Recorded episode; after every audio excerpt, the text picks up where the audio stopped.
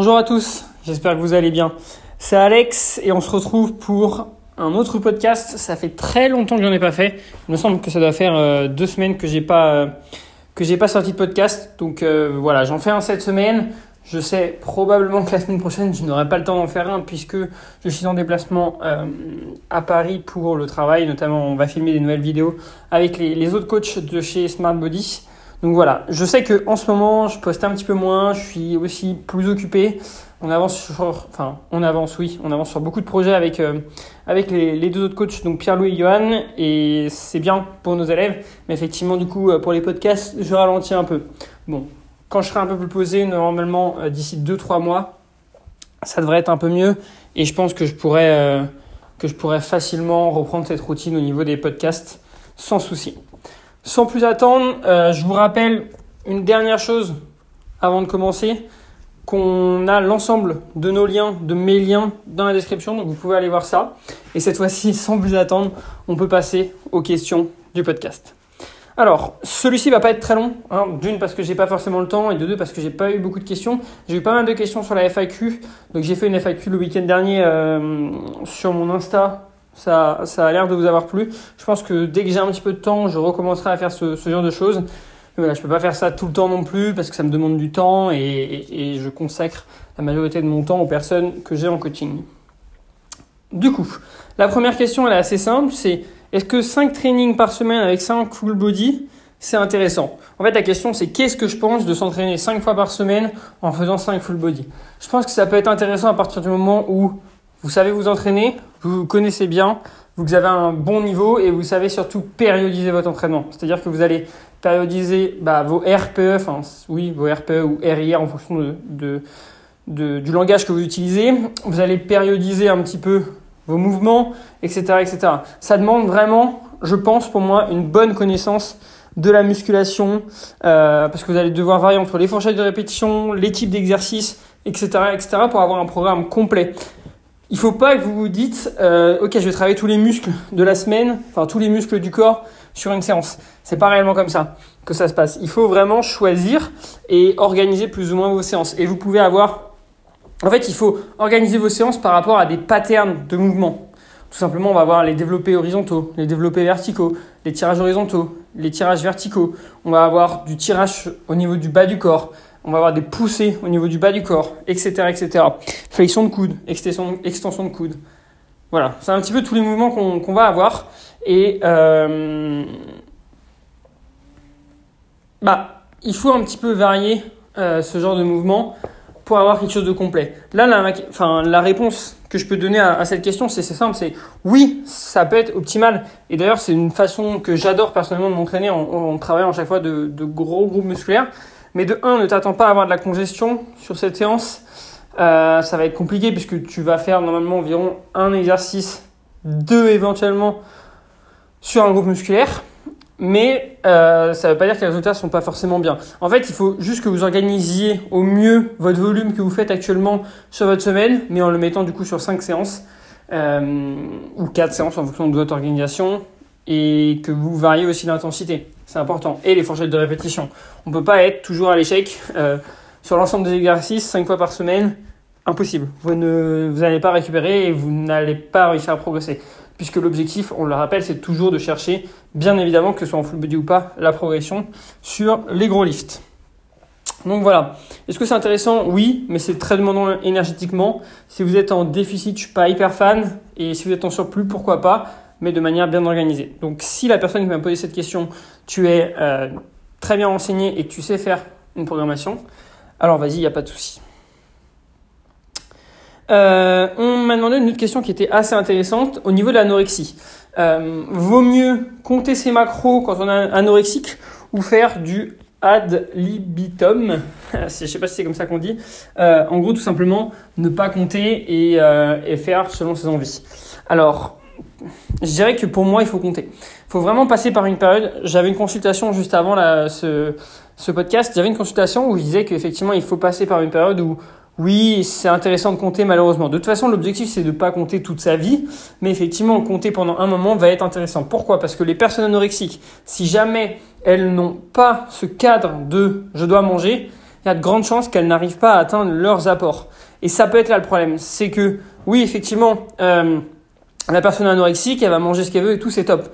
Mais au final, si elle prend pas de poids, elle se sort pas un petit peu de, de, cet état qui est dangereux pour la santé. Donc inévitablement, il faut un petit peu se donner des bases, des, des limites en fait, et un minimum pour être sûr de manger autant. En fait, là, c'est pas un, euh, enfin, c'est pas des macros pour être sûr de, euh, de perdre du poids, c'est des macros pour être sûr de manger autant. Vraiment manger suffisamment en fait pour espérer prendre du poids. Et ça, c'est que temporaire, c'est-à-dire que tu vas euh, le faire pendant, je sais pas, euh, quelques mois, et une fois que tu iras mieux, tu verras que tu pourras te débrouiller sans. Mais voilà, c'est une phase qui pour moi est obligatoire, où tu dois passer, et ensuite, bah, rien ne t'empêche de passer sur une diète bah, intuitive, parce qu'au final c'est ça. Mais une diète intuitive, ça demande de l'expérience, ça demande des compétences, notamment dans le fait de traquer. Et pareil, ça demande que tu sois sûr de manger suffisamment. Donc ça demande deux choses. Un, que tu sais plus ou moins estimer ce que tu manges, ça c'est compliqué. Et de deux, que psychologiquement, tu sois prête aussi à accepter de manger un peu plus. Parce que si tu n'es pas prête à accepter de manger plus sans compter, tu n'y arriveras jamais. Et par expérience, euh, les, les, gens que, que je coach qui sont très minces de base ont déjà du mal à manger suffisamment lorsque l'on traque leurs macros. Alors j'imagine pas lorsque celles-ci sont pas traquées. En fait, elles ont du mal parce qu'il y a une barrière psychologique donc c'est pour ça en fait que, que, que, je dis ça, tout simplement.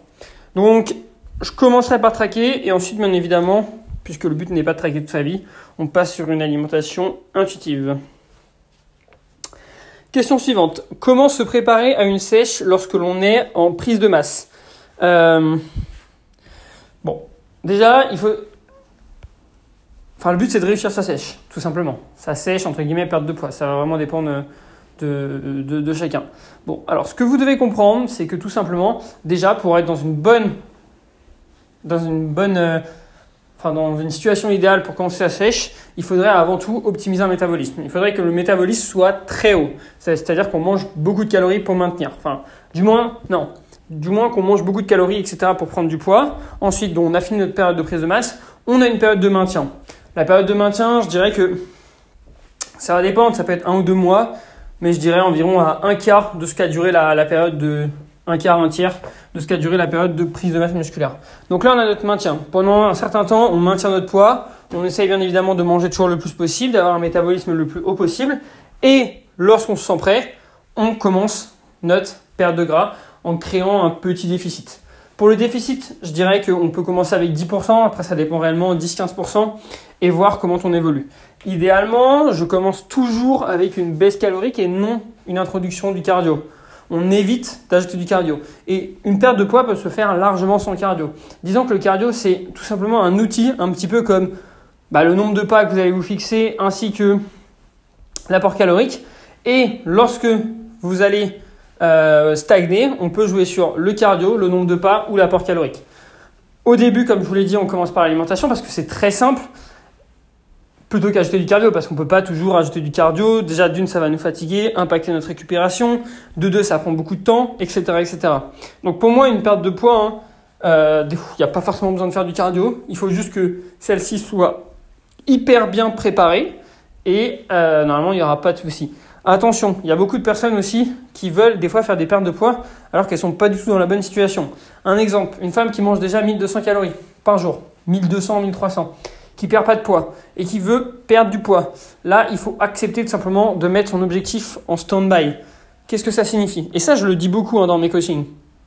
Ça signifie tout simplement que euh, bon bah pendant une période, on va chercher à monter tes calories, optimiser ton métabolisme. Peut-être que pendant cette période, vous allez perdre du poids, mais c'est pas sûr. Mais de toute façon, en commençant une perte de poids à 1200 calories et en n'en perdant pas, il n'y a aucun intérêt. Vous allez descendre à 1200 puis à 1000, euh, c'est déjà pas tenable de manger 1000, c'est déjà dangereux pour la santé. Et en plus, quand, votre corps va s'adapter, vous allez devoir redescendre, c'est pas tenable du tout. Vous allez vous exposer à des troubles du comportement alimentaire, etc., etc. Donc il vaut mieux remonter doucement, peut-être perdre des fois en remontant, c'est ce qui se passe souvent, c'est ce que je vois souvent, et euh, perdre un petit peu de poids, comme je vous l'ai dit, et peut-être que si vous étiez à 1200 calories au début, vous arrivez à remonter votre métabolisme à 2000, ce qui est pas mal et ça prend quand même un peu de temps, et vous avez perdu allez, 3-4 kilos, même si votre objectif c'est d'en perdre 10, bah, c'est pas mal, vous avez déjà perdu un petit peu, vous mangez beaucoup plus et vous êtes dans une meilleure situation pour perdre du poids. Ensuite, petite phase de maintien, puis on part sur un déficit. Pour le déficit, on fait comme on a dit tout à l'heure, on a un pourcentage sans forcément de cardio. Mais l'avantage, c'est que d'une, vous allez être beaucoup plus haut en calories. Donc si vous avez tendance à avoir des troubles du comportement alimentaire, ça sera beaucoup plus simple pour vous de tenir ce déficit. De deux, euh, vous allez être en meilleure forme, vous allez être en bonne santé parce que vous aurez quand même un total calorique qui est assez haut.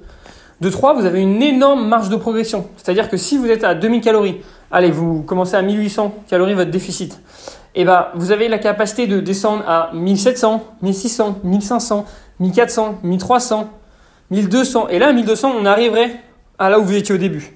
Mais normalement, vous n'aurez même pas à descendre jusque-là et vous atteindrez votre objectif largement avant. Pourquoi? Parce que vous serez dans une meilleure condition, un meilleur, enfin, votre corps sera en meilleure santé, vous aurez un meilleur métabolisme, etc., etc. Donc parfois, c'est quasiment inévitable de partir sur des phases de euh, augmentation calorique parce qu'on est dans un, dans un cul-de-sac, on pourrait dire ça comme ça, c'est qu'on peut rien faire en fait. Et des fois, je suis un peu désolé de dire ça à des personnes et leur dire, bah, je suis désolé, mais ton objectif pour l'instant, on va le mettre en stand-by parce qu'on peut pas continuer dans cette situation. Euh, malheureusement, je suis pas magicien, je veux pas non plus te mettre en mauvaise santé, donc ça sert à rien que je te fasse descendre. Malheureusement, c'est pas tous les coachs qui pensent comme ça. Le but, c'est d'aider la personne à aller mieux, euh, mais pas au détriment de sa santé. Ça, c'est important. Et pas au détriment de, enfin, d'emmener des troubles du comportement alimentaire à ces personnes. Et malheureusement, c'est ce qui se passe souvent. Donc euh, voilà, faites attention à qui vous choisissez en termes de coach ou à qui vous faites confiance. Mais des fois, si vous, vous reconnaissez dans cette situation, bah dites-vous bien qu'il va falloir monter quoi. Et c'est compliqué de se dire ouais j'ai envie de perdre du poids mais il faut que je mange plus. Je sais, mais il y a de grandes chances que vous perdez aussi davantage. Comme je vous l'ai dit, souvent on perd. Si vraiment une personne est à 1200 et que je lui montre ses calories, souvent elle perd. Donc euh, jusqu'à un certain stade où à un moment, bah, elle perdra plus, bien évidemment. Après, on passera dans la fourchette où il y a sa maintenance calorique. Et là, bien évidemment, bah, on ne perdra plus, mais on ne prendra pas non plus. On stabilisera. Et on optimise le métabolisme, bien évidemment. Euh, pourquoi tu n'arrives pas à avoir des résultats? Ça, c'est une question qui était intéressante. En gros, c'est la personne qui me demande pourquoi je n'arrive pas à avoir des résultats. Bah, tout simplement parce que tu ne dures pas dans le temps, c'est probablement mon meilleur conseil, ou alors c'est que tu viens de commencer. Euh, en fait, c'est très simple, tout prend du temps. Donc, à partir du moment où votre objectif c'est de prendre de la masse musculaire ou perdre du gras, et surtout prendre de la masse musculaire, tout prend du temps. Donc, les physiques que vous voyez sur les réseaux, c'est probablement des gens qui s'entraînent depuis des années. Et moi, la chose que j'ai vraiment compris avec l'expérience, c'est qu'au final, bah, il n'y a que le temps qui vous fait progresser. Euh, si aujourd'hui, vous êtes à 50 kg développé couché, mais que dans deux ans, vous êtes à 100 ou 120, bah vous, vous serez transformé, vous n'aurez pas du tout le même physique. Par contre, si aujourd'hui vous êtes à 50 kg, mais que vous vous concentrez réellement que sur les résultats, donc que vous êtes à fond dans la perte de poids ou je ne sais quoi, et que vous voulez pas, euh, enfin vous cherchez pas à, à, voir plus loin que le bout de votre nez, vous cherchez pas à apprécier le processus et à progresser, etc., etc. Et donc au final, bah, dans deux ans vous avez arrêté ou alors vous êtes toujours au même poids parce que vous changez toujours ce que vous faites. Alors vous n'évoluerez jamais. Malheureusement, c'est pour ça que les gens n'évoluent pas, c'est qu'ils changent toujours ce qu'ils font, ils restent jamais sur les mêmes choses, et ce qui fait évoluer, c'est rester sur les mêmes choses, progresser sur ces choses-là, tout simplement. Progresser, c'est le plus important. Progresser, faites confiance au processus et durez longtemps. Il n'y a que ça qui vous fera vous transformer. Il n'y a pas de secret, il n'y a pas de miracle. Malheureusement, les, les méthodes euh, sur deux semaines ou trois semaines, ça sert à rien. Et arrêtez de changer tout le temps. Faites confiance à une méthode. Enfin, il n'y a pas de méthode miracle. C'est, on progresse sur ses entraînements. On est soit en déficit, soit en surplus. Si vous voulez vraiment devenir musclé, vraiment prendre de la masse musculaire, je conseille un surplus très long. Et on tient ce surplus pendant des mois, voire des années, tout simplement. Voilà. Et ceux qu'on voit sur les réseaux sont souvent, comme je vous l'ai dit, un dopé ou pas. Hein. Euh, deux, là depuis des années, donc train de peut-être depuis 7, 8, 9 ans. Et trois, ont des bonnes génétiques. Donc si vous n'êtes pas dans cette situation, ce qui est probablement le cas si vous m'écoutez, eh ben vous allez devoir euh, tramer comme la plupart et comme moi aussi. Donc euh, voilà. Après, comme je dis, vous n'aurez peut-être jamais les résultats de ces personnes, mais vous pouvez toujours faire mieux que ce que vous êtes là actuellement probablement. Euh, dernière chose, je vais parler rapidement du timing des nutriments. On m'a demandé, voilà, on m'a posé une question sur le timing. C'est très compliqué d'évoquer ça sur, sur un podcast et je ne pourrais pas le faire, je pense. Euh, mais en fait, c'est très simple. Le niveau du timing des nutriments, vous devez avoir, vous devez avoir en tête qu'il y a trois macronutriments les protéines, les glucides et les lipides. Dans l'idéal, on essaye de répartir ces protéines sur l'ensemble de nos repas de la journée. Si vous avez quatre repas, on essaye de splitter au maximum ces apports en protéines. Pour les glucides, je conseille trois moments où c'est important de manger. Premier moment, le soir. Le soir parce que ça va aider à favoriser l'endormissement. Deuxième moment, avant l'entraînement. Ouais, avant l'entraînement, tout simplement, même éventuellement pendant, si vous faites des, séances longues et si vous avez un certain niveau. Et bien sûr, après l'entraînement. Là, c'est là où vous avez besoin de glucides. Sinon, sur le reste de la journée, vous n'en avez pas forcément besoin. Après, si vous avez énormément de glucides à manger, parce que vous voulez prendre du poids, par exemple, et que vous avez un métabolisme très rapide, et eh bien tout simplement, vous pouvez en mettre, bien sûr, sur vos autres repas. Hein. Mais sur ces repas, ceux-ci doivent être un peu plus importants pour moi que sur les autres repas. Au niveau des lipides, euh, moi, je conseille d'en avoir un tout petit peu en pré-entraînement, surtout si vous mangez une heure, une heure et demie avant votre séance. Euh, je conseille pas forcément d'en avoir après, mais éventuellement sur votre dîner, pré-dodo euh, et sur vos autres repas de la journée, je conseille d'en avoir. En fait, c'est simple, on essaye d'avoir des lipides là où on a peu de glucides, tout simplement.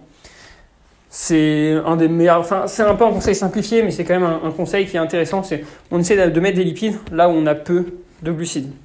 Donc par exemple un exemple, euh, si d'habitude vous vous entraînez vraiment le soir et que le matin vous mangez beaucoup de glucides type flocon d'avoine, etc et que vous n'avez pas beaucoup de calories, c'est peut-être pas intéressant. Il vaudrait mieux prendre un petit déjeuner avec quasiment que des lipides, type des œufs, lipides, protéines, c'est top par rapport à ce qu'on cherche, tout simplement. Donc voilà. Après, je crois que j'ai, enfin, je crois, j'ai déjà fait un article sur ça sur mon site internet, ainsi que plusieurs sur mes euh, mon compte Instagram, pardon. Et euh, pour mes élèves, ils savent plus ou moins comment ça se passe, puisque je l'explique aussi dans les PDF que j'envoie au niveau des packs de bienvenue. Donc voilà. Euh, on arrive enfin à la fin de ce podcast. Comme je vous l'ai dit, celui-ci était assez court parce que j'ai peu de temps. Il faut que je retourne travailler sur mon générateur de recettes. C'est la dernière ligne droite. Après, euh, ce sera terminé. Comme d'habitude, vous pouvez me laisser vos questions euh, soit dans les commentaires du podcast, soit par mail, c'est encore mieux, ou par message Instagram. Et j'essaye de voir si la question peut être pertinente pour le prochain podcast. N'oubliez pas que vous avez l'ensemble des liens dans la description. Et si vous voulez me soutenir financièrement, vous pouvez toujours aller faire un don euh, monétaire sur le, Patreon. Si vous pensez que le podcast que vous écoutez euh, une fois toutes les semaines ou une fois toutes les deux semaines vous aide à atteindre votre objectif, alors pourquoi pas participer? Ça commence à partir de 2 dollars, ce qui est rien du tout. Et pour moi, ça m'aide beaucoup. Voilà. Comme on dit à chaque fois, euh, tout travail mérite salaire même si pour vous c'est pas forcément du travail, ça en est pour moi, le temps de préparer, d'upload le podcast, euh, de réfléchir à ce que je vais dire, etc. etc. Bon bah il y a quand même un petit temps derrière. Donc voilà, je vous remercie à tous et à toutes encore une fois. Je vous souhaite à tous une très bonne journée et on se retrouve du coup non pas la semaine prochaine, mais dans deux semaines pour un nouveau podcast. Merci et à bientôt.